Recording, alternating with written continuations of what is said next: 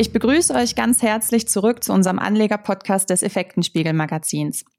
Die Energiewende ist trotz der Corona-Krise nach wie vor ein wichtiges Thema und über dieses möchte ich heute mit einem Experten sprechen.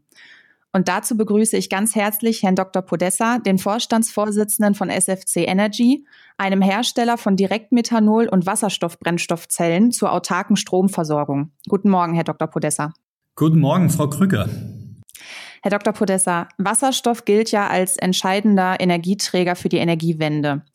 Wo geht hier der Trend hin?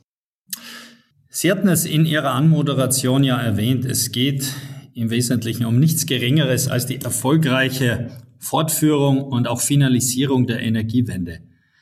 Wir alle, ob national oder international, haben uns sehr ehrgeizige Ziele gesetzt, hier um Erderwärmung und Klimawandel möglichst zu verlangsamen, beispielsweise Pariser Klimaabkommen, aber auch national der Klimaschutzplan der Bundesregierung.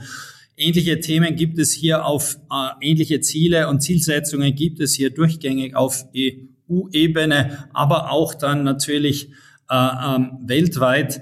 Zielsetzung insgesamt hier bis 2050 Treibhausgasneutralität ähm, zu erreichen und, und auch wirklich umzusetzen. Aber um diese Ziele zu erreichen, ist es einfach unabdingbar, Kernenergieträger, Hauptenergieträger wie Kohle oder überhaupt generell fossile Energieträger zu ersetzen durch erneuerbare Kapazitäten, erneuerbare Energien. Wir sind, denke ich, speziell in Deutschland auf gutem Wege dazu, ähm, hier ähm, mehr erneuerbare Energieerzeugungskapazität mit sprichwörtlich Windrädern im Norden und Solaranlagen im Süden der Republik hier aufzusetzen.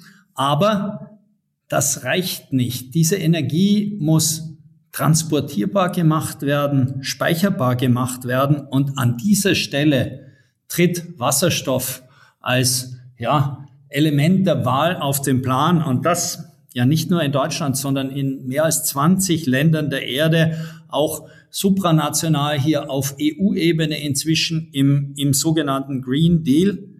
Der Trend geht klar dahin, Wasserstoff dazu verwenden, dann diese Energie, die sauber erzeugt ist, die umweltfreundlich erzeugt ist, zu speichern und wenn es möglich ist, auch über bestehende Transportkapazitäten hier ähm, äh, zu distribuieren.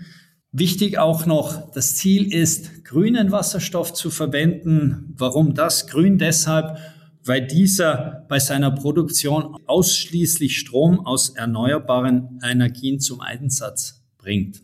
Und welche Rolle spielen Brennstoffzellen bei der Energiewende?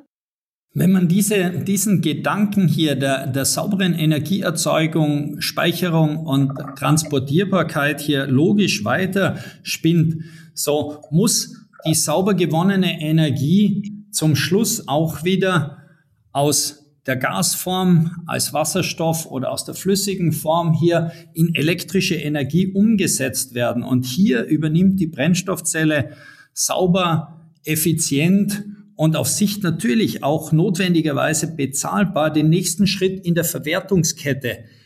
Ähm, die Brennstoffzelle sorgt dafür, den Wasserstoff dezentral wieder für private Nutzer, für industrielle Nutzer, aber auch im, im Bereich der Infrastruktur im Sinne einer Scharnierfunktion in elektrische Energie umzuwandeln. Äh, dezentral, effizient, äh, umweltfreundlich. Und, und wenn wir hier an Endanwendungen denken, so ist es nicht nur eben Mobilität auf Basis von E-Mobilität, auf Basis von Wasserstoff, sondern es geht einfach darum, ja, auch perspektivisch Industrieanlagen, Infrastruktur, überall dort, wo heute elektrische Energie verwendet wird, die auf fossiler Basis erzeugt wird, entsprechend durch Wasserstoff erzeugte Energie über Brennstoffzellen mit Strom zu versorgen. Und Sie als Experte, wie sieht die Stromversorgung der Zukunft aus? Das ist natürlich die, die, die Frage aller Fragen, neben natürlich dem momentan beherrschenden Thema von Corona. Aber eine spannende Frage. Ähm, Energieversorgung muss, und das ist auch in der nationalen Wasserstoffstrategie ganz oben äh, festgehalten als oberste Zielsetzung, sie muss für uns alle sicher, sauber, aber auch bezahlbar sein. Und wenn man auch den Gedankengang weiterspinnt, dass wir eben Hauptenergieträger hier in den nächsten Jahrzehnten eben wie Kohle und, und fossile Brennstoffe im Allgemeinen ersetzen müssen, so heißt es, sie muss in Zukunft zu 100 Prozent aus regenerativen Quellen, Wind, Sonne, aber auch natürlich, wo dies möglich ist, aus Wasser erzeugt werden.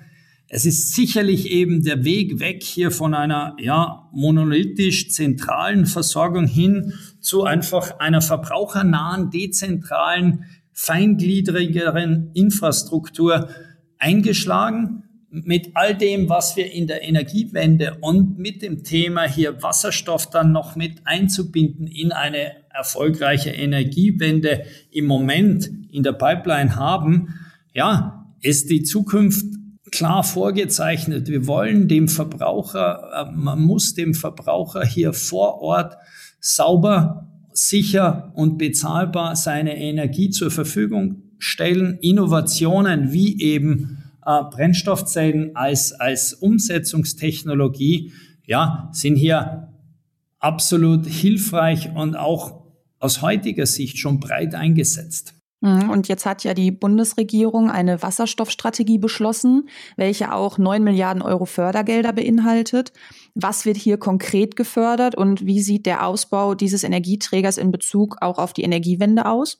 Ich denke, aus der Sicht der, der Verbraucher mittelfristig, aber auch aus der Sicht eines Unternehmens, das in dem Bereich tätig ist, ist diese nationale Wasserstoffstrategie ausdrücklich und, und äh, voll inhaltlich äh, zu begrüßen.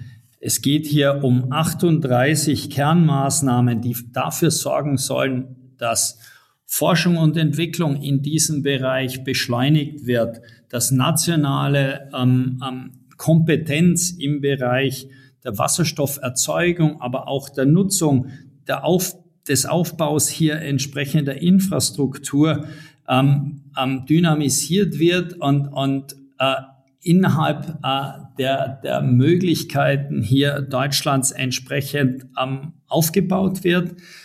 Parallel dazu aber auch von diesen neun Milliarden sind zwei Milliarden für internationale ähm, Kooperationen abgestellt. Auch das ist ein wichtiges Element, weil der, die, die Energieversorgung der Zukunft wird hier nicht national alleine zu stemmen sein. Zudem muss man aber bemerken, dass das natürlich nur ein Anfang sein kann. Und die, die Wettbewerbsfähigkeit hier voll zu erreichen, ähm, kann nicht über ein Förderprogramm alleine passieren. Auf Sicht muss das natürlich, müssen natürlich hier Marktkräfte entsprechend dafür sorgen, dass Angebot und Nachfrage ins Gleichgewicht kommt. Vielleicht dazu ein, ein, ein Zahlenbeispiel. Der Weltenergierat geht heute davon aus, dass für das Jahr 2050 der globale Wasserstoffbedarf von etwa ähm, 270 von einem globalen Wasserstoffbedarf von etwa 270 Millionen Tonnen auszugehen ist.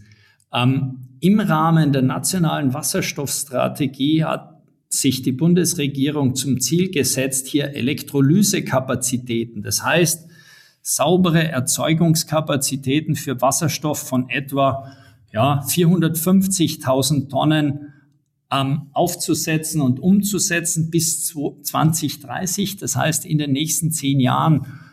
Übersetzt heißt es aber, dass wir damit natürlich nur etwa zwei Prozent des gesamtgeschätzten Bedarfes hier für die weltweite Wasserstoffkapazität äh, adressieren. Heißt, das ist ein richtiger und erster Schritt, reicht aber beileibe nicht aus, soll einfach dafür äh, dazu helfen, hier wettbewerbsfähige Technologien zu entwickeln, erste Märkte zu entwickeln, um später auch im Wettbewerb bestehen zu können.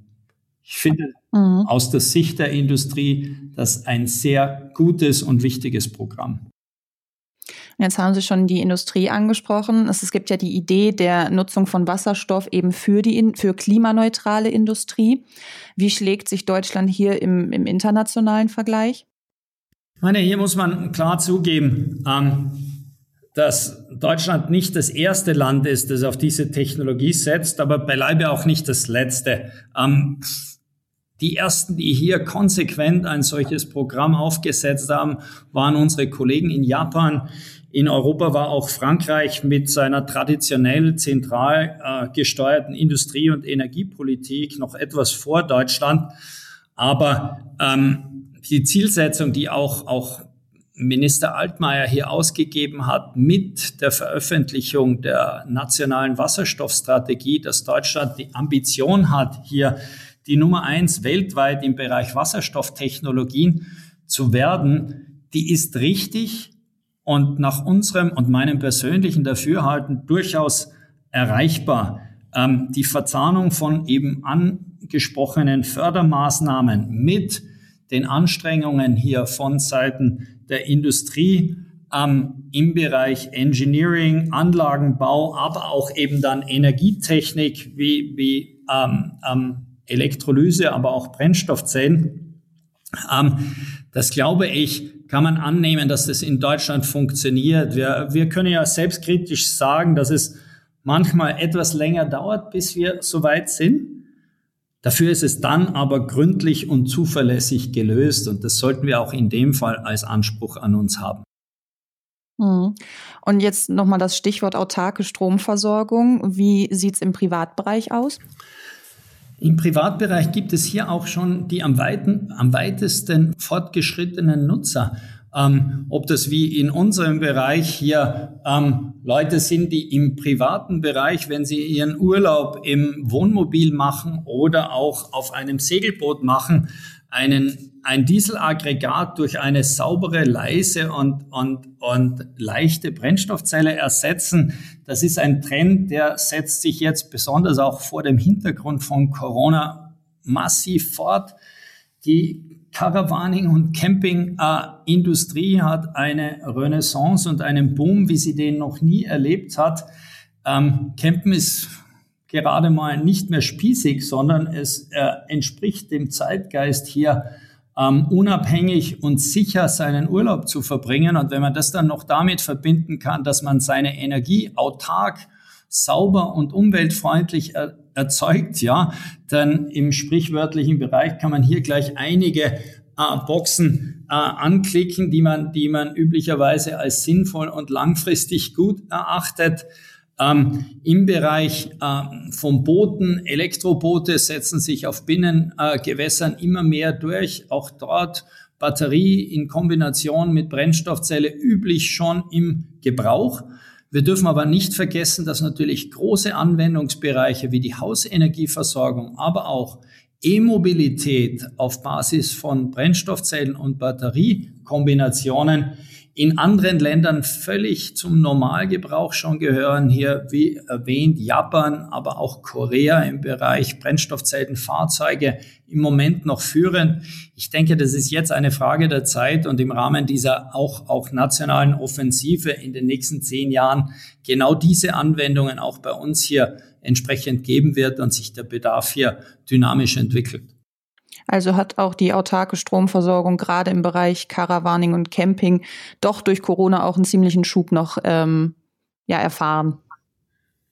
Das ist, denke ich, eine, eine logische Kette hier, ähm, die, die, die, der Wegfall von, von Urlaubsdestinationen, die man per Flugzeug erreicht, der Wegfall auch äh, von Seiten jedes Einzelnen oder, oder die, die, die, Zögerlichkeit, die man automatisch entwickelt, äh, in Gebiete zu reisen, wo man nicht weiß, ob man entsprechend sicher ist und auch seine, seine Familie entsprechend sicher weiß. So ist es logisch zu sagen, okay, ich fahre mit meinen eigenen vier Wänden weg, ob auf vier Rädern oder auf dem Wasser und verbringe dort eine schöne Zeit. Und wenn ich die dann noch zusätzlich in allem Komfort verbringen kann mit jeglicher auch Vernetzung, die wir heutzutage als notwendig erachten, weil ich meinen Strom über eine Brennstoffzelle sauber erzeuge, so liegt es natürlich völlig im Trend der Zeit. Hm. Dann bedanke ich mich an dieser Stelle für das äußerst interessante Interview bei Ihnen. Herzlichen Dank, Frau Krüger. Und ich hoffe, wir konnten euch wieder wichtige Informationen liefern und euch einige spannende Fakten zum Thema Energiewende bieten. Und ich darf euch auch noch heute ein letztes Mal darauf hinweisen, dass wir noch bis heute, also den 24. Oktober, habt ihr die Chance, unseren Tagespass für unsere Website effekten-spiegel.com für nur ein Euro zu erhalten. Ich hoffe, ihr schaut vorbei und oder habt das vielleicht sogar schon getan. Und wir würden uns natürlich auch freuen, wenn ihr unseren Kanal abonnieren würdet und uns eine positive Bewertung dalassen würdet. Bis zum nächsten Mal und bleibt auch weiterhin gesund.